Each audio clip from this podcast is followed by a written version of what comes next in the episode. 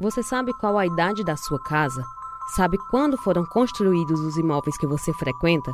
Embora essas informações não sejam uma preocupação recorrente, saber a idade do imóvel é fundamental para, por exemplo, preservar as edificações de forma adequada, conforme o ano da construção e definir qual tipo de manutenção necessária. Para ter a posse regular de uma propriedade, seja uma casa, apartamento ou comércio, é preciso registrá-lo em cartório. Mas antes disso, cada proprietário tem a obrigação de informar à prefeitura sobre a existência desse imóvel.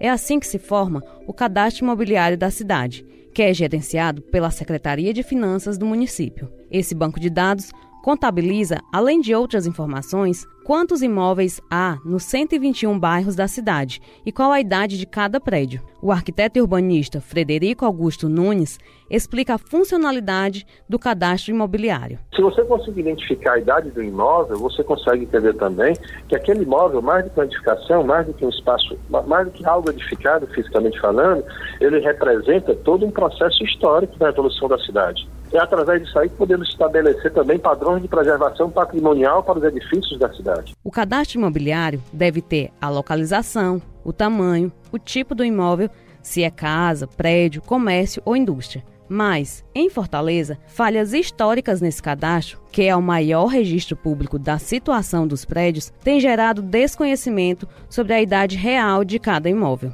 O efeito disso é a distorção da realidade e os possíveis equívocos na execução de ações de planejamento e controle urbanístico por parte do poder público. Por exemplo, um bairro com bastante imóveis antigos pode ser tratado como um território recém-habitado e outros com casas novas e muito ocupado ser registrado como um deserto. Dados obtidos pelo Sistema Verdes Mares apontam que Fortaleza tem cerca de 871 mil imóveis cadastrados na prefeitura.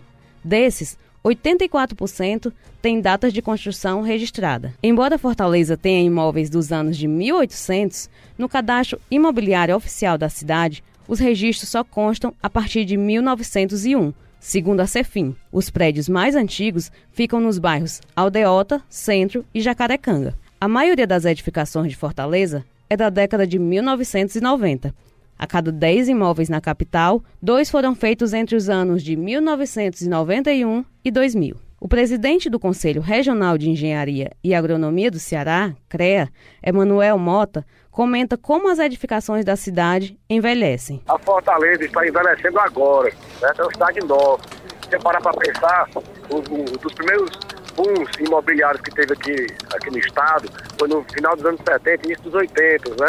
Dos anos 80, com com a, com a facilidade aí que o BNH teve em financiar, financiar imóveis. Aí, teve, aí, aí esses imóveis foram construídos, teve a década perdida, e agora nos anos 2000 retomou-se aí um grande, uma grande alavancagem na produção imobiliária. Então os apartamentos, eles estão chegando ao, na década de 70, 80, estão chegando ao fim de sua vida útil. Né? Estão aí com 40 anos, 35, 40 anos, que está chegando no final de sua vida útil e aí necessita de uma manutenção mais, mais, é, mais profunda. Então, é esse é o motivo principal.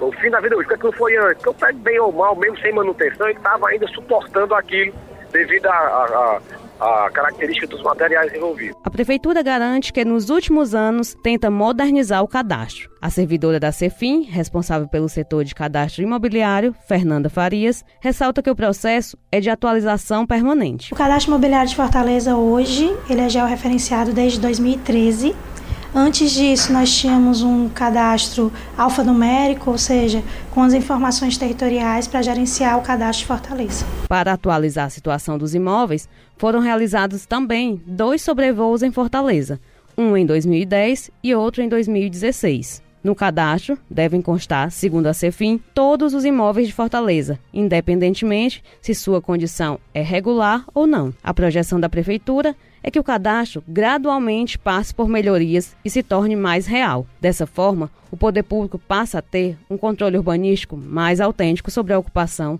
dos territórios da cidade. Tatiane Nascimento, para a Rádio Verdes Mares.